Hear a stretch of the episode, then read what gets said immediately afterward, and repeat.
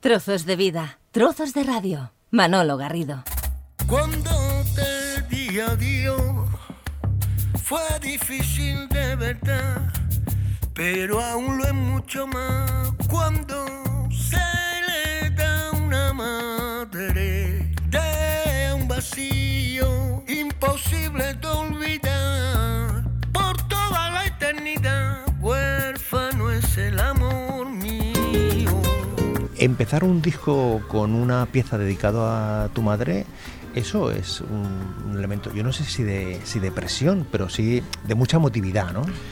Sí, por supuesto que sí. Y en este caso, en mi caso, yo creo que, que un poco más porque no es lo mismo cantarle a tu madre cuando la tienes que cuando no la tienes, ¿no?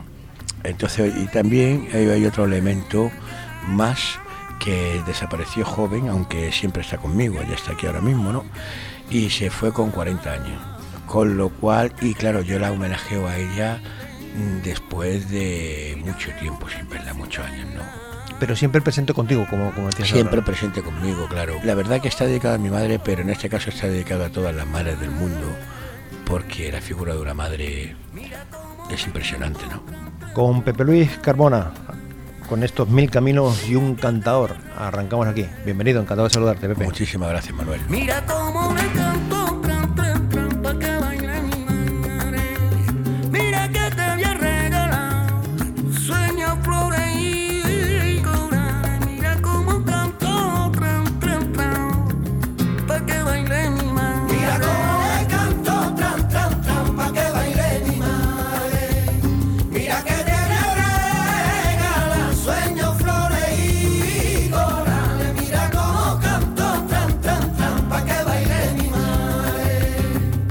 que baile mi madre, ¿eh? así es lo que le, que le pones esa, esa melodía. Cuando Me imagino que cuando lo estabas cantando, aparte de cuando lo estabas creando, ese elemento de emotividad que comentábamos antes estaba más presente, ¿no? Porque una cosa es cuando la estás creando, o sea, estás pensando en contar esa historia y luego cuando te pones delante del micro y tienes la música ahí que te Ahí acompaña. ya flipas un poco.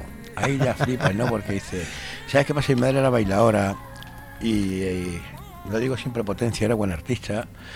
Y claro, uf, cuando te pones ahí a, a decir tu verdad, tiene que ser muy de verdad. Porque como no sea muy de verdad, mejor no toque esos temas. Claro, porque, no porque una, cosa es cantarle al amor o al desamor, Exactamente, pero o- claro, o, o al dinero, o a, la- a lo que tú quieras. Cuando ya estos son cosas, digamos, importantes que, que tienes que plasmar y se quedan ahí para siempre. ¿eh? Entonces, o lo haces con mucha verdad, o mejor que no lo hagas, claro. Oye, un cantador de Madrid, Un cantador de Madrid, macho. Un cantador de Madrid. porque tú, tú vienes- a poner de manifiesto lo que te he escuchado por ahí, que en algunos, en algunos sitios has comentado y que otros artistas también señal- eh, señalan que para cantar flamenco no hace falta haber nacido ni en Sevilla, ni en Huelva, ni en Córdoba. No, por supuesto que no. El pellizco se tiene o no se tiene. Claro, eso es. De todas las maneras, eh, yo voy a, voy a romper una lanza a favor de Madrid. Llevo muchos años que no hablo del tema y me gusta que lo saquen, ¿no? Porque eso es algo que tiene que estar ahí. Eh, yo viví la época dorada del flamenco en Madrid, porque fue una época dorada del flamenco. En los 80, vamos, ¿no? Exactamente. Allí existía un bar que se llamaba Candela. Candela. Claro, yo vivía enfrente de Candela. Ajá. Y en Candela diariamente no es algo que yo me invento, es algo que, que exagere. Diariamente, 365 días al año, no cerraba. Estaba Enrique Morente, estaba Camarón, estaba Pepe Bichuela, estaba Los Chorbos, estaba Manzanita. Vaya. Estaban todos. Vaya espejo, ¿eh? Eso es una época dorada. Yo he aprendido de los discos, claro, que he aprendido de los discos, por supuesto. A la niña de los peines la he escuchado. Claro. Pero yo he sido coetáneo de una generación maravillosa que he tenido la suerte de compartir y trabajar con ellos durante mucho tiempo, muchas horas. Entonces, claro, si eras de Madrid, tenía muchas más posibilidades de ser cantador que si no lo era. Claro, en ese ambiente, Pepe, es cuando tú pones en marcha la barbería, no de afeitarte, sino la, la barbería Ahí. del sur. Ahí, cuando yo me meto en Candela, yo, yo parto de la base de que somos cantadores. No soy cantador, pues a la, a la antigua usanza, ¿vale? Pero claro, yo ahí me pongo a ver Cantadores de los de estar sentado. De estar sentado, eso, de lo de pegar voces, como digo yo. Claro, ahí hay una época que viene Enrique, yo ya lo veo haciendo cosas, digo, ostras, ¿esto qué es? Veo la leyenda del tiempo, ya había salido, ostras, y esto tal. Estaba Ketama. ¿Qué pasa? Creé la barbería. Y yo creo que creamos la barbería, y yo lo digo sinceramente, ¿no? Fue una época que los jóvenes flamencos, como lo denominaron, en los años, al último de los años 80, al principio de los 90, fue una generación, ya vuelvo a repetir, sin prepotencia, con mucha honestidad, pero sí llevamos el público, quitando a Enrique, a Camarón y a Paco, que son los papis, los jóvenes flamencos logramos introducir el flamenco en otros circuitos que no estaban. Ahí también, Pepe, eh, la apuesta de nuevos medios, la compañía de discos, fue determinante. Yo o, ahora le están haciendo una cosa a Mario, he, he mirado por ahí, he visto ahí que le están haciendo como un documental. Para mí siempre fue el gran mago del flamenco y un mecenas para todos nosotros, porque yo no me imagino en esta, en esta edad que yo tengo ahora, eh, en este tiempo que yo estoy viviendo ahora mismo, a una persona como Mario no la hay. Mario, Valiente. valiente, este, un soñador, pero que ponía su pasta, vamos Ahí a está, ser claros. Ahí estamos. El riesgo tenía- era de él. Yo riesgo- tenía 20 años cuando yo hice la barbería y no escatimó ni un nada que no estuviese a su alcance. Él veía, si él veía valor, o sea, decía esto me gusta, no escatimaba a medios, pero no con la barbería, con Ketama, el Saco Tomatito, a Rafael Riqueni, o sea, el, el catálogo más amplio de flamenco que existe en la actualidad la tiene Nuevos Medios. Esa generación de empresarios ya fueron parte de la historia. Eh, qué pena que ya no estén, yo lo digo con mucha pena. Era muy amigo mío, pero después eh, a nosotros, yo le he hablado esto con Antonio, con mis primos, con Rafael Kenny, con el tomate, echamos de menos. Nosotros necesitamos gente con magia a nuestro alrededor y Mario la tenía. Son buenos momentos, no obstante, Pepe, para la creatividad, para los creadores. Ahora es más fácil cantar, más fácil cantar, es más fácil grabar, la comunicación es más directa. ¿Hay mucho ruido y pocas nueces? Sí. Es impresionante. Tu pregunta eh, me ha encantado. Me ha encantado porque está definida perfecto. Hay mucho ruido y pocas nueces. Hay un falso mercado. Un falso. hay un falso mercado. Yo creo que, vamos a ver, lo vamos a resumir, estamos hablando de verdad, ¿no? Eh, a la clase media se la están cargando como en la sociedad, ¿sabes? Aquí buscan un boom, buscan gente que venda mucho, gente, buscan productos, ¿vale? Eh, nosotros hacemos una música que no es un producto, que es una música que, que tiene muchos matices, no, no el flamenco, el jazz pasa también, hay muchas, muchas músicas que, que por su contenido social y por su relevancia no pueden ser un boom porque pasarían de moda, tienen que ir poco a poco, tenemos que buscar la esencia. Hoy en día hay mucho ruido porque parece que estamos ahí, pero no. He leído un comentario tuyo que aquí eh, vamos de la burbuja inmobiliaria a la burbuja musical. bueno. Exactamente. Es a lo que veníamos, ¿no? Aquí hemos pasamos un poco por todo. Ahora mismo, el flamenco tradicionalmente, ¿vale? Vamos a hablar cuando uno era artista de artistas, o sea, cuando 10 artistas... Artista de artista. Sí, ¿por qué? ¿Por qué digo esto? Te metías en candela y cogía Morente, don Enrique Morente, cogía 10. Hostia, qué bien canta ese niño. Eso significaba que te ibas a abrir las puertas de un arte tan difícil como el flamenco, porque de alguna manera el boca a boca te llevaba a grabar, te llevaba a que ellos vinieran a verte cuando cantaba. Eh, era impresionante, ¿no? ¿Qué pasa? Que tampoco era un boom como el que hay hoy, ¿no? no era, era todo por escalas, todo escalonado, todo te iba situando, te iba a estar. Más pausado todo, Más pausado. Hoy en día la burbuja musical es un falso mercado, porque sí, mucho boom, que se lo llevan el dinero, que lo que quieras, pero que no dejan de ser eso, que a los tres años ese artista ya, ya no está. Claro, todo esto entiendo, Pepe, que son reflexiones tuyas, tú que llevas en, en este negocio ya, eh, años, pero también has estado eh, apartado físicamente y eso te permite Eso es maravilloso. colocarte en una atalaya que ves las cosas de otra manera, ¿no? Totalmente, totalmente. Yo en la época, digamos, de, de que fue un retiro, un retiro, bueno, porque cada uno decide y cada uno va, eh, toma sus decisiones. Tú te vas de la barbería, empiezas una carrera en solitario. Claro, hago algunos discos, lo que pasa es que, y ya te contesto lo otro, yo empecé a cantar muy joven, con 13 años. ¿Qué pasa? Con 35 años yo le había dado la vuelta al mundo de corazón dos veces, porque cantaba para bailar, cantaba solo, estaba en la barbería, yo no sabía ni dónde vivía. Y llegó un punto que era muy necesitaba, también me pasó lo de mi madre, tenía que, tenía que parar y paré, ¿no? ¿Y qué pasa? Cuando hablamos de la burbuja musical, es que no puede ser que lo único que se busque dentro de la música sean bombazos. Es que hay músicos que no tienen que dar bombazos, que tienen talento. Son gente que debemos, es como, como un futbolista. Claro, si tú un futbolista con 18 años, con 17 años, con 16 años juega muy bien, pero lo pones en el primer equipo, a ver, hay que tener cuidado, hay que cuidarlo, hay que tal. Hoy en día no vale nada de eso. Hoy en día es, si yo, yo te grabo, tú tienes que hacer esto, esto y esto, 300.000 discos y la gana 6 millones de pesetas. Eh, no entramos, se, se cargan a la clase media, se, que se cargan a ese Javier Ruibal, se cargan a... Se, mm, se cargan el mercado, o sea, o sea el, el- mercado de la música en España está de verdad, pero está no, pero no es desde un prisma que digamos, coño, es que no comemos, no, si seguimos comiendo, afortunadamente de algo tiene que valer, no llevar muchos años, no podemos desaparecer así Pero hay talento. Talento hay a raudales, pero lo tienen que dejar, lo tienen que dejar salir. Es que hoy no quieren talento, hoy quieren otra cosa, hoy quieren imagen y hoy quieren El éxito inmediato. el éxito inmediato y eso en los artistas no. Eso puede ser para ciertas cosas, un artista no. ¿Te ha, te ha costado grabar este Mil Caminos y un Cantador? Mira, ¿Te ha costado en el sentido de que has tenido que convencer a mucha gente o precisamente esas horas de vuelo que tú tienes te han Mm. permitido decir esto lo hago, esto lo hago, yo soy el productor, yo compongo, A mí- yo llamo a mi primo, yo hago lo otro? yo nunca me he bajado los pantalones, Manuel, y yo lo digo de corazón. Es más, yo siempre toda mi vida, y no me avergüenza decirlo, yo he estado si- casi en un terreno de nadie. ¿Por qué? Porque yo estaba con la- estando con la barbería, me fui, y aposté por un disco en el 98 caído del cielo que yo pienso que, que fue un disco muy moderno. Yo en este disco estoy fusionando a través del cante flamenco, con lo cual para los puristas no soy lo suficientemente flamenco para los festivales y para los que no están soy muy flamenco, ¿no? Ha tenido buenos, buenas críticas el disco y no me ha costado porque, fíjate, ahora estoy grabando yo con Universal, ¿no? Claro, ellos ya cuando me contratan, ellos tienen que tener gente así, gente, a ver, está mal que lo diga, pero digamos, no, no, mm, que se defiendan solos, o sea que digamos, bueno, es que esto no es lo... Pero realmente mm, yo estoy aquí porque me gusta la música, tenemos ya nuestro sitio, pero para un cantador que cante bien o para un músico que, que toque bien o que tal y que siga un camino que no tal, es, es muy dificultoso. Pepe Luis Carmona Bichuela, eh, ¿quién me roba el sueño? ¿Quién me roba el alma, amigo mío? Eso está dedicado a mi padre, a Luis Carmona Bichuela, un referente. ausencia. Claro, porque también murió joven él. Y para mí mi padre, mi padre empezó cantando.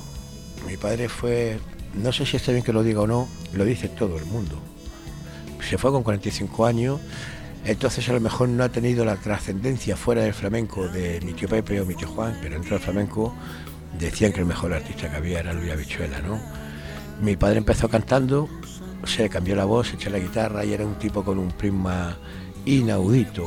Era un prisma inaudito, un tío con mucho talento y una discreción absoluta. Nunca hablaba de flamenco, era tanta discreción que yo decía, pero padre, es que un artista puede ser discreto, pero tanto.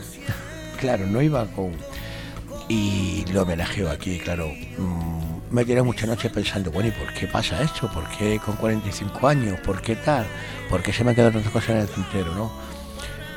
Y es muy emotivo, y es otra, eso es como lo de mi madre. Tiene que ser muy de verdad, si no, no te metas.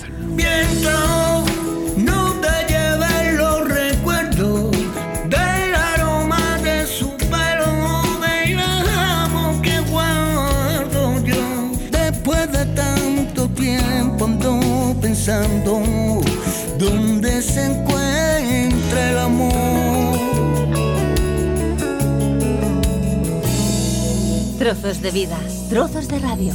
Te sientes libre, no existe el reloj del tiempo, tú decidiste volar. Aquí compartiendo este ratito con Pepe Luis eh, Carmona, con este Mil Caminos y un cantador, en este extraño tu ausencia, en este homenaje a tu padre, que lo has hecho precisamente no en un registro convencional, sino ¿eh? No, no un registro convencional, sino que ahí le has, te has pegado una licencia ahí. Yo le decía a, a- a Pepe digo, casi es una casi es una bossa nova, no sé si, si- Qué bonito lo eh, que- eh, ese tempo que, que haces ahí, ¿no? A mí me ha dicho mucha gente con mucho corazón, amigos míos de mi padre, ¿no? Por Pepe, está homenajeando a un pedazo de, de guitarrista de- por soleá, por sigrilla, como era mi padre, con una especie de balada o de bossa nova. Digo, es lo que me sale del alma y del corazón, ¿no? A mi madre la homenajeé por tango y a mi padre, pues lo homenajeó con, con un tema, porque esto no es un cante, esto es un tema creado y pensado para él y que me salió del corazón. Tu familia muy presente, luego, luego iremos eh, paseando, pero eh, tus hijas, tu hijo, tu mujer, es decir que Hasta mi hermana está. muy pensado todo eso, ¿no? ¿Sabes Que- qué eh, pasa? que A la hora de, de- de cocinar todo esto en la, en la cabeza, en el corazón. Pues fíjate, ¿sabes por qué? Yo, si te das cuenta, casi todos los cortes son míos. de letras, de textos, ¿no? Eh, yo no soy un compositor como hoy se compone metiéndote en una en un cuarto. Y pu, pu, pu, pu. Eh, yo no tengo, yo no tengo registro para hacer eso. Yo ¿Tú me cómo lo haces? ¿Cómo lo haces? Yo, voy- yo cuando camino y Ah. de corazón, cuando salgo a la calle y vivo todos los días como todo el mundo, yo siempre voy cantando. Mi mente siempre me encanta la música, pero no llevo guitarra encima, ni llevo nada. Entonces voy tatareando, tatareando. Y cuando llego a mi casa, de los 365 días del año, hay una melodía que se me ha quedado. Otra melodía que se me ha quedado. Y cuando se te queda algo, es porque es bueno. Ahí. Entonces de ahí desarrollo. Y al otro día me dio otro paseo con esa melodía. Uh, y le saca otra. Esa melodía va con esta. Y así compongo yo.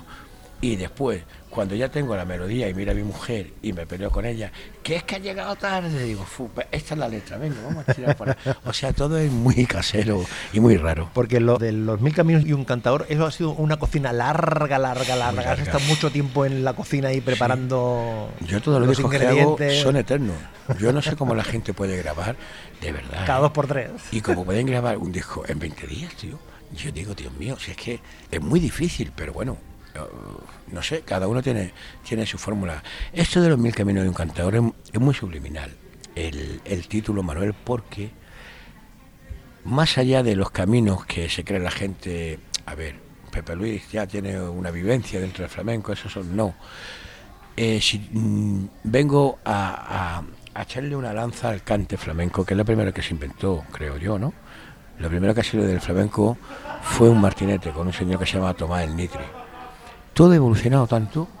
Tú ves a Israel Galván, un gran, can- un gran bailador por otra parte, pero hasta el atrezo es otra cosa, no tiene nada que ver cómo se bailaba antes o la, o la visualización de ese baile, ¿no? Con la guitarra pasa igual. Al cantar lo seguimos viendo sentado en una silla pegando voces. No puede ser. Y tú eres de otra generación y tienes otro o- tienes una visión del mundo y de la vida en este campo diferente, to- Y radicalmente. sobre todo porque yo no veo a chavalas de 20 años ir a ver un concierto de un cante. Yo sí los veo viendo al hijo de Tomatito. O lo, o lo he visto viendo a Joaquín Cortés, pero yo no he visto viendo una chavala con 20 años viendo al Pele, yo no lo he visto. ¿Sabes? Eso es importante. O sea, yo ya, esas connotaciones mm, me valen a mí como para decir, bueno, aquí pasa algo realmente. Lo que pasa, eh, Pepe, que luego aparecen lo- los flamencólogos, por decirlo de alguna manera, y ponen eh, de vuelta y media a, a quien sea, algunos flamencólogos, Sí, sí, vamos. sí, sí, no, no, eh, lo tengo claro. Mira, a mí me sorprendió que en este disco, en el Diario de Sevilla, por ejemplo, y yo lo digo claramente, me hayan hecho una crítica excelente. A mí siempre me han roto. A mí siempre me han dado hostias por un tubo. En este disco Te afeitaban en seco. me afeitaban en seco. Y en este disco me han puesto buenas críticas. Hay que, a ver, ellos mismos se tienen que dar la vuelta, señores, lo que se trata, que yo estoy cantando una vidalita y es una vidalita de verdad. Que le guste más como canto yo o menos, eso es una cosa. Eso tiene una crítica. Si a ti te gusta más como canta Arcángel, eh, es lícito, vale. Ahora, si yo hago el cante, la vidalita está hecha como perfecta, o sea, con los tonos que son, y yo la puedo llevar a otro sitio para que las chavalas de 24 o de 26 años vengan con su novio a verme o a ver el cante, coño, que es el cante flamenco. Necesitamos evolucionar, tenemos, todo fluctúa. ¿Hay resistencia, tú crees? Que, que- mucha, aún mucha. Con Sí. el cante, es que el cante, decía Enrique Morente, somos árboles con pelos, decían los cantadores. Pero es que a fuerza, éramos así porque a fuerza de, macho, que tú ves a Tomatito y Tomatito se va con cuatro y hace unos sonidos que, tenemos que, que el cante, el cante es una cosa moderna, el cante es una cosa bonita, que tenemos que buscar nuevos registros los cantadores. Y en vez de hacer un tema y después cantar por soleá y el tema anexo, tío, cógete el ritmo, canta por soleá y dale a esa soleá pura, envuélvela, ponle un envoltorio y se lo regala y que suene actual. Claro, porque, porque lo más importante cuando uno crea algo es que esa composición, esa creatividad llegue a alguien, no que te la quedes para ti, para ti mismo ahí en el corazón o en el cajón. ¿no? Claro, es que si te dice un flamencólogo, porque ha pasado ya así. No, es que eso solo no es así, pero vamos a ver, primero, señor, un momento. ¿Usted cree que yo, pero sinceramente, y vamos a ser lógicos, ¿vale? Y lo resumimos. Señor, ¿usted en qué año Vallejo? En 1914. ¿Pero usted cree que yo puedo cantar? Es que mi vivencia, es que es lógico. Pero es que la suya, para decir, pero es que la suya tampoco. Es que la sociedad es diferente. Claro, es que usted también está equivocado. Usted no puede estar criticando, si usted no ha conocido a ese señor, usted tiene que darse cuenta si es listo, si somos, si usamos un prisma lógico, que eso hay que bancar eso. Pero quizás, Pepe, ahí, eh, en la línea de lo, que tú apuntabas antes, ahí eh, habéis hecho una labor muy importante, los nuevos flamencos en los 80, cuando se abrió ahí esa- esas puertas distin- distintas, esos escaparates con otros matices, que se incorporó a unas generaciones, eh, a unas generaciones que se han ido manteniendo interesados en eso, que si el flamenco, que si el flamenquito, en fin, distintos ríos, di- distintos meandros de un mismo río, de un mismo río, que en definitiva es lo que hace que la eh, que el interés por, por el cante, por el flamenco, oh, se mantenga, está, ¿no? Ahí lo tenemos, pero es que eh, es tan fácil como eso, ¿no?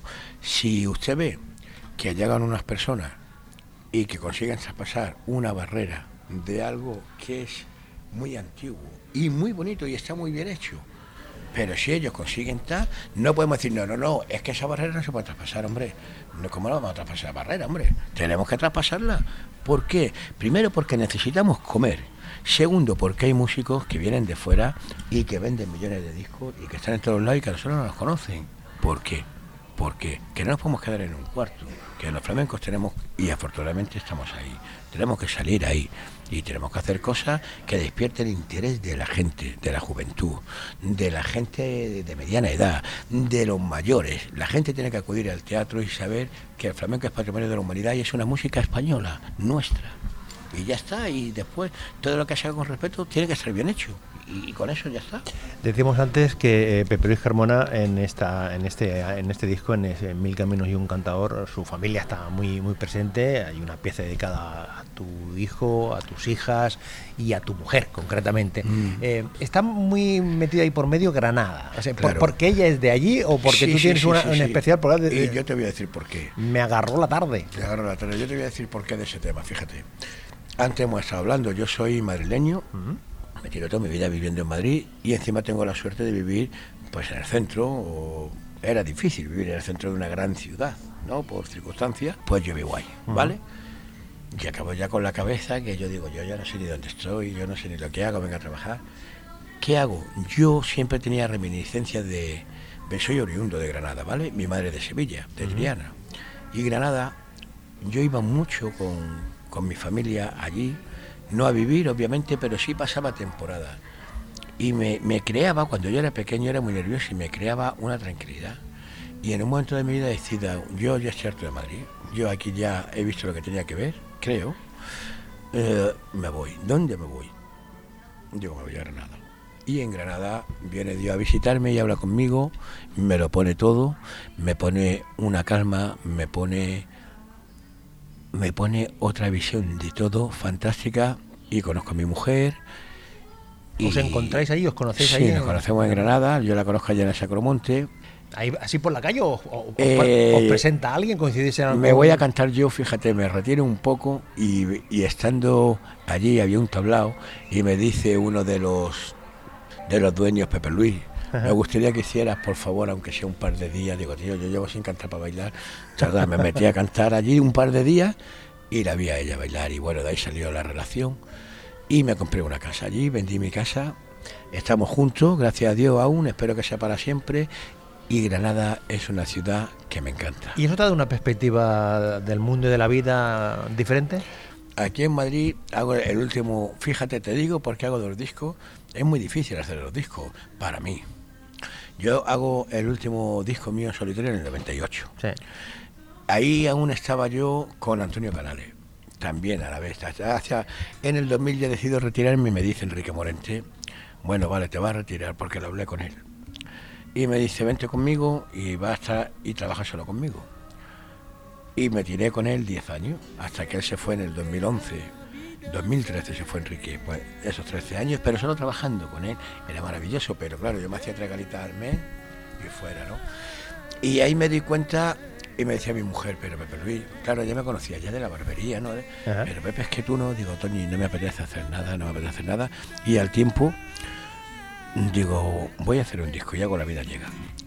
Lo hago de forma casera, totalmente, no tenía ni casa de disco. Termino el disco haciéndolo en casa, en una casa, en otra casa. Me llamaba Raimundo, Raimundo, vente, tal. Llamo a María y sale el disco. Y veo que la gente, que tengo mi sitio después de tantos años, ¿no? Pero es en plan romántico. Yo no volví por ambición ni por historias, ¿eh? Ro- románticamente así me pareció, digo, onda, pues yo no creía, yo creía que la gente ya, yo no existía ya en este universo de, de estrellas. Y sí, hice 20 o 25 cositas chiquititas en sitios pequeños de 200, de 300 personas. Se fue agrandando y ahora estoy en Universal. Escucha una cosa, ¿y tu familia más directa, cuando tú les avisas que les vas, les vas a dedicar canciones que No, le- no les aviso de nada. No, pero, pero hay algún momento que se lo tienes que mostrar, ¿no? Claro, ya cuando acabo de grabar antes de que salgan, digo, esto es para ti. Ah, amigo. ¿Y qué, y qué- qué tal? ¿Cuál es- eh, ¿La reacción es similar a cada uno? O... No, cada uno se lo toma de diferente manera y lo único que yo les pregunto a ellos, digo, esto es para ti, antes de que me digáis nada, mirar a ver si es posible que lo que yo diga sea más o menos, tenga una línea, o, Que es, no- que, que o no- es que me ha adornado, Que no tengan alguna objeción. o es que me ha adornado mucho. Y yo creo que al final todo, sobre todo el texto, ¿no? Es para cada uno. Eh, y a mi mujer es que nos agarramos, me agarró una tarde, era por la tarde. La verdad que es una mujer guapa. Eh, y me encanta Granada, ella de Granada, la calle de Elvira. Cuando Granada, calle de Elvira, es una calle que me encanta, la transito muchísimo con ella de la mano. Con lo cual, que es lo que le digo? Oye, si hay verdad, viene, si no me lo dice, aunque lo deje y no te haga caso, pero dímelo.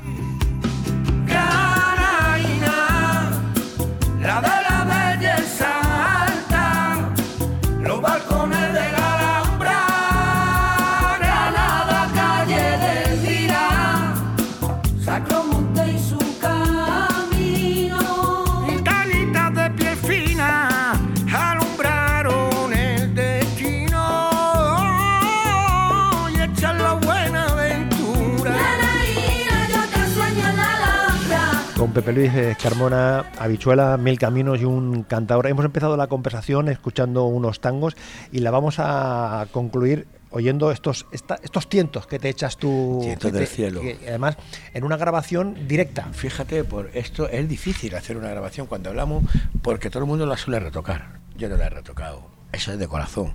Esta, esta grabación. Y con la entrada de. un. Claro. E- Esta grabación yo, yo la hice en Granada, en una sala, y yo presentaba una. Tenía, trabajé allí, y no sé por qué, no sé cómo salía el rollo de que había una mesa que se grabó en, una, en un portátil. Total, que yo, pues nada, canté. Y cuando al tiempo yo me llevé, si yo ni la había escuchado, me la pasaron en un WeTransfer de estos, que eso es un lío.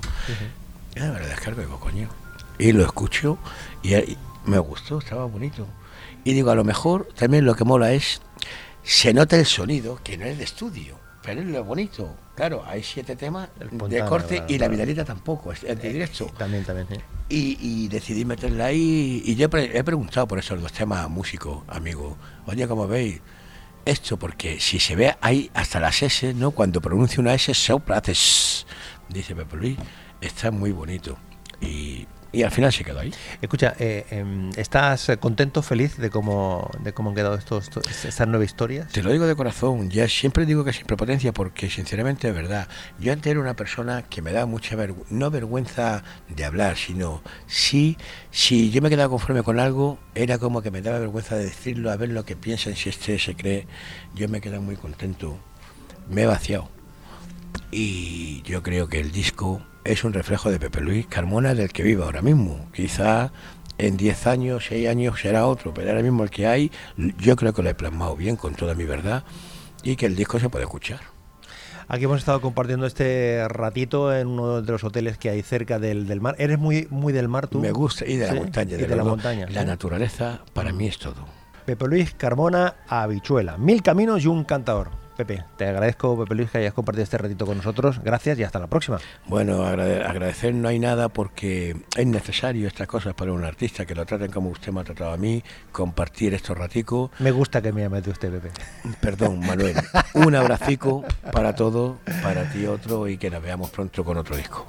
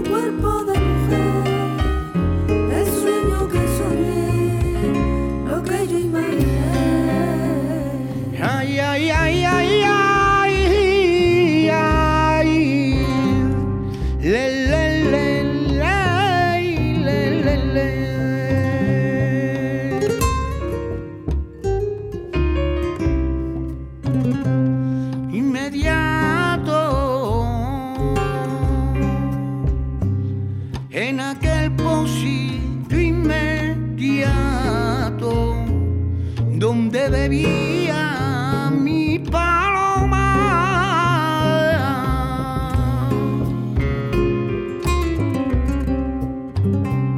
Y allí corro,